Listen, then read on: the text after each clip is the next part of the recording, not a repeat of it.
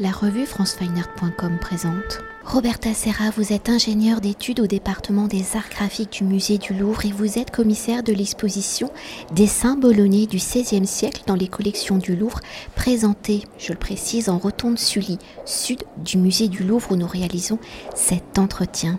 Alors s'articulant à travers une sélection de 44 feuilles accompagnant la parution du tome 12 de l'inventaire général des dessins italiens consacrés à l'école bolognaise du XVIe siècle, l'exposition des bolonais du XVIe siècle dans les collections du Louvre a pour volonté de faire découvrir l'évolution du dessin bolonais tout au long du XVIe siècle de la Renaissance à l'art baroque réalisé par des artistes natifs de la ville de Bologne ou bolonais d'adoption.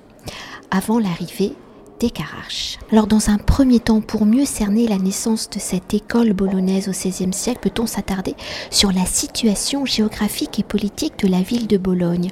Alors ville située au nord-est de l'actuelle Italie, entre le Pau et les Apennins, dès le XIe siècle, Bologne est une ville universitaire et cosmopolite. Ça, je crois que ce sera très important pour nos amis artistes au XVIe siècle. Dès le XVe siècle, la ville sera un acteur de la Renaissance italienne, concentrant une forte présence de célèbres artistes, architectes et peintres. Alors au XVIe siècle, après de nombreuses crises pour le pouvoir de la ville, Bologne fait partie des États pontificaux où dans cette nouvelle accalmie, les nombreux artistes y travaillant vont fonder l'école bolognaise. Alors pour mieux cerner l'importance de cette école, pouvez-vous nous refaire justement un historique de sa création, de sa réputation, et si elle regroupe des artistes natifs de la ville ou des artistes bolonais d'adoption, y a-t-il un style de l'école bolognaise au XVIe siècle? Si oui, pouvez-vous nous le définir? Merci pour cette longue présentation qui introduit très bien et qui attire la curiosité pour la découverte d'une école bolognaise de dessin. Oui, à Bologne, il y a eu un style de dessinateur qui s'est défini tout au long du XVIe siècle. Au début du XVIe siècle, je précise, dans la ville de Bologne est très florissante l'activité de l'orfèvrerie.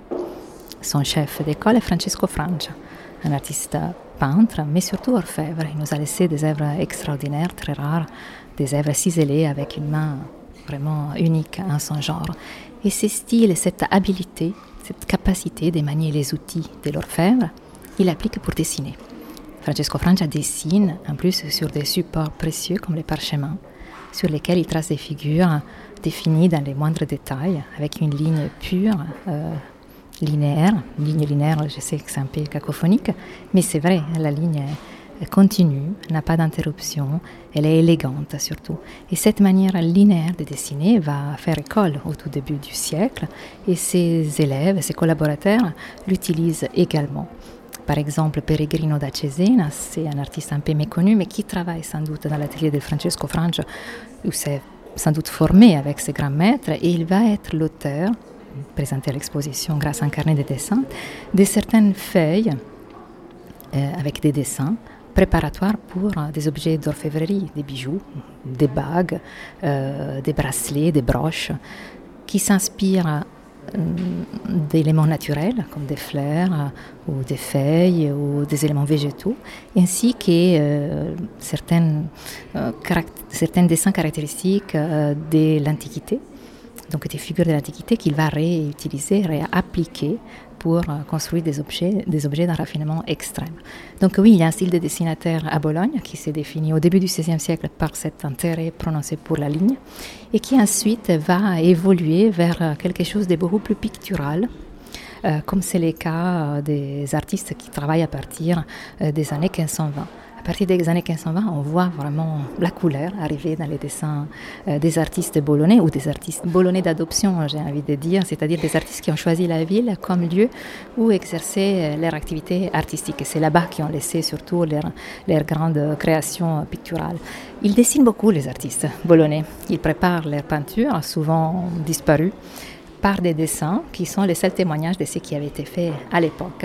Mais ces dessins, justement, évoluent, évoluent au, fil, au fur et à mesure aussi que les nouveautés venues d'ailleurs arrivent dans la ville. C'est le cas des œuvres de Raphaël, qui vont arriver par leur forme, par leur grâce, influencer et apporter du renouveau dans ce style un peu archaïsant qui, qui sera caractérisé par une, comment dire, une prédominance de la ligne. Ensuite, justement, c'est la couleur qui prend la, les devants, on pourrait dire, une couleur qui est rendue par l'usage des fonds de couleurs, par exemple un usage assez répandu du papier bleu, ou des fonds de couleurs euh, préparés par l'artiste. On a quelques dessins sur fond jaune ou sur fond rouge, et avec une présence ensuite plutôt marquée par, euh, euh comment dire, un intérêt plutôt marqué pour les rendus du clair-obscur et des touches de lumière très très présentes.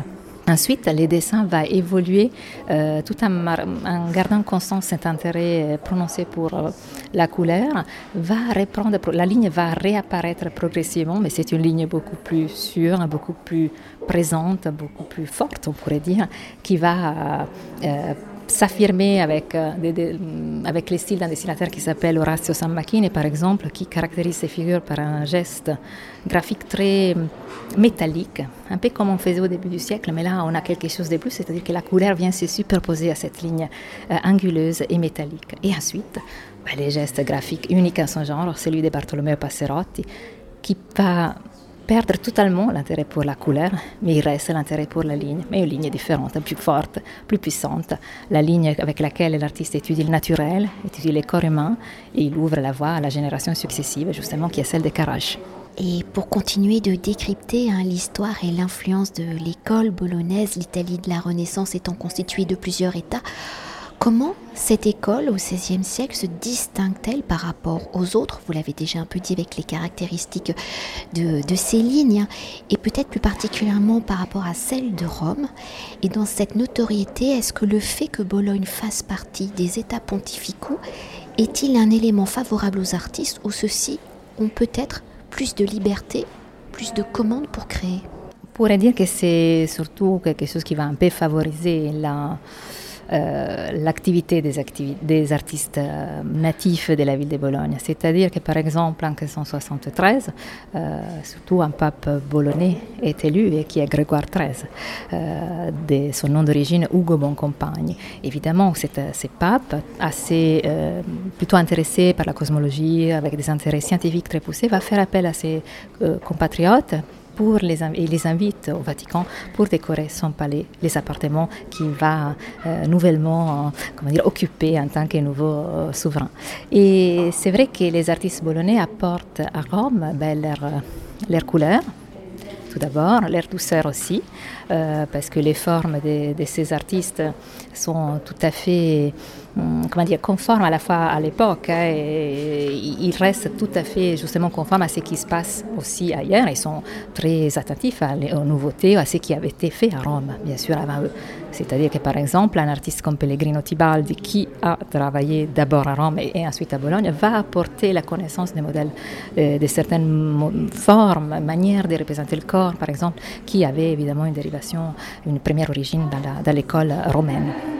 Et si nous venons euh, d'évoquer euh, la place et l'influence de cette école bolognaise au XVIe siècle à travers les œuvres et artistes présentés dans l'exposition, comment voit-on l'évolution des styles, la naissance de certains, l'oubli pour d'autres Quels sont ces artistes qui vont faire la réputation de l'école bolognaise Comment leur style va-t-il être repris ailleurs? Pour aller plus en profondeur Disons que euh, élément à, remarquer qui est intéressant, c'est justement l'intérêt qui a été porté envers les dessins des dessinateurs euh, de l'école bolognaise par les collectionneurs.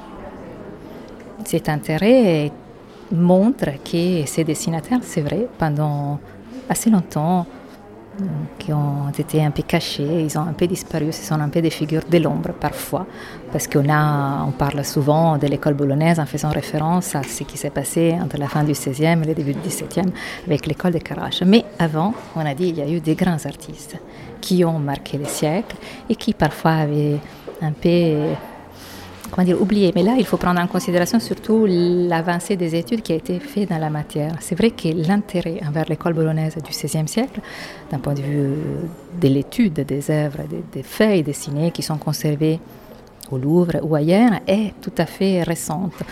Les études sur cette école restent assez restreintes. Au Louvre, on avait commencé l'étude de cette école en 2001 avec une première exposition qui a été consacrée à cette école. Là, on a amorcé un peu l'étude de ces fonds de dessin que j'ai pu euh, compléter après plusieurs années de recherche et qui mm, est euh, visible aujourd'hui dans les tomes 12 de l'inventaire général des dessins italiens, justement consacrés à cette école. Tout ça pour dire que ces artistes sont un peu passés à travers euh, les siècles sans toujours être à la une. On a souvent pensé aux autres artistes, mais ces artistes étaient là et sans eux, euh, les artistes successifs n'auraient pas, absolument pas pu s'exprimer comme, comme ils ont su le faire. Euh, les Caraches n'auraient pas pu avoir cette notoriété, cette habileté dans les, dans les rendus des formes, dans les figures extraordinaires, hein, arriver avec des, des compositions vraiment d'un niveau unique à les genre, ils n'auraient pas pu travailler de cette manière si Passerotti n'avait pas été là. Passerotti les a formés, ils l'ont admiré. Les études pour l'anatomie, les corps humains qu'il a, euh, qu'il a su démontrer à travers ses dessins est vraiment unique en son genre. Alors même si vous avez déjà évoqué quelques noms d'artistes, mais pour mieux appréhender l'importance de cette école bolognaise au XVIe siècle, peut-on s'attarder sur quelques artistes de l'exposition justement ou peut-être essayer de nous décrire euh, quelques-unes de ces œuvres et en quoi leurs dessins se distinguent-ils, quels sont les sujets traités, quels sont leurs commanditaires? Et comment leurs dessins sont-ils le reflet d'une période effervescente d'innovation technique et stylistique? Je tourne un peu autour du pot. Hein. Ici dans l'exposition, nous pouvons observer un choix de 44 dessins et 19 artistes représentés dans les livres, le volume 12 de l'inventaire général des dessins italiens, il y a 26 artistes. Donc j'ai essayé de euh, présenter un grand nombre de ces personnalités, parfois justement méconnues ou parfois restées dans l'ombre.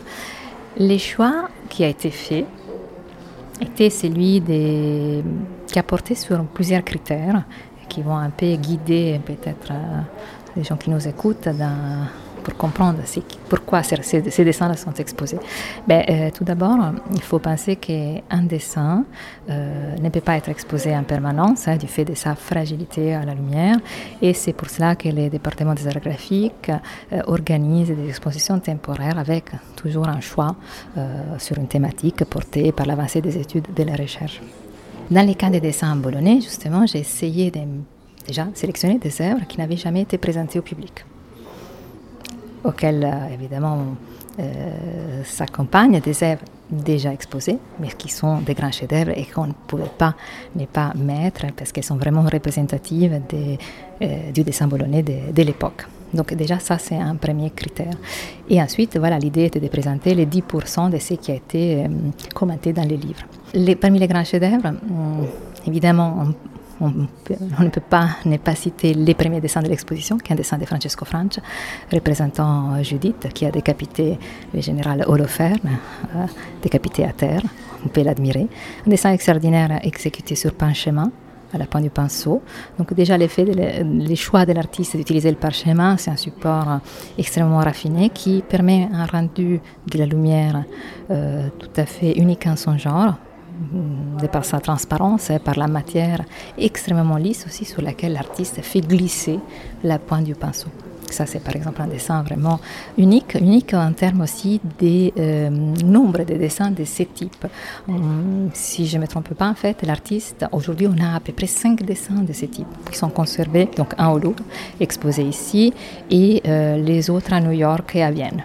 Donc déjà une œuvre rare, de par son support et aussi parce qu'évidemment les faits de cette époque sont encore assez rares et surtout quand elles sont euh, tracées de cette manière. Ensuite, parmi les chefs-d'œuvre, les carnets de dessins du, méconnu mais fantastique Pellegrino da donc un livre des modèles, un livre des modèles encore dans sa reliure d'origine qui a été donné au livre par la collection par le baron Edmond de Rothschild en 1935 là une œuvre rare, donc d'une part par son état, euh, donc un vrai carnet encore dans sa reliure d'origine, avec quelques pages manquantes, mais grosso modo encore dans un état assez extraordinaire, rarissime et sans doute pièce unique euh, pour l'artiste en termes de dessinateurs, dans lesquels sont présentées des études d'après nature et surtout des études des modèles, comme je disais tout à l'heure, pour des bijoux et des pièces d'orfèvrerie. Et ensuite, parmi les chefs-d'œuvre, on pourra citer euh, un dessin de Bagna Cavallo, qui est dans la seconde partie de l'exposition consacrée au deuxième classicisme bologais, influencé par Raphaël. Un dessin rarissime parce qu'il est cité par Giorgio Vasari dans Les Vides. Donc, euh, on sait que ces dessins, de par sa description, euh, faisait partie de la fameuse et mystérieuse collection de dessins de Giorgio Vasari. Malheureusement, il a perdu toute trace des montages euh, qui pourrait, d'une manière directe, nous parler de sa provenance. Néanmoins, la description détaillée que Vasari a fait nous laisse euh, forte chance pour qu'il s'agit vraiment des lèvres que Vasari a eu entre ses mains et qui représente un Christ au temple parmi les docteurs, une feuille sur papier bleu, et qui nous a particulièrement séduit, d'une part par, sa provenance, bien évidemment, et aussi parce qu'en fait, l'artiste, dans la mise en place, laisse une place assez importante à l'architecture et qui est l'architecture de la ville, une architecture caractérisée par les arcades. On sait qu'à Bologne, aujourd'hui, on peut parcourir 63 km sous les arcades, ce qui est assez extraordinaire. Et bien, dans ces dessins, euh, au fond, on retrouve l'architecture typique de la ville. Une chose assez extraordinaire. Ensuite, parmi d'autres chefs-d'œuvre, ben, il faut absolument citer les dessins de Pellegrino Tibaldi, et notamment une étude pour la figure euh, des euh, éoles qui a été peint au, plafond de la salle d'Ulysse du palais Poggi, donc à Bologne, entre 1550 et 1560. Ou encore euh, j'ai envie de dire tous, ça, ils sont tous très beaux pour moi, mais évidemment, non, ce n'est pas, pas forcément le cas. Il faut que je choisisse certains dessins.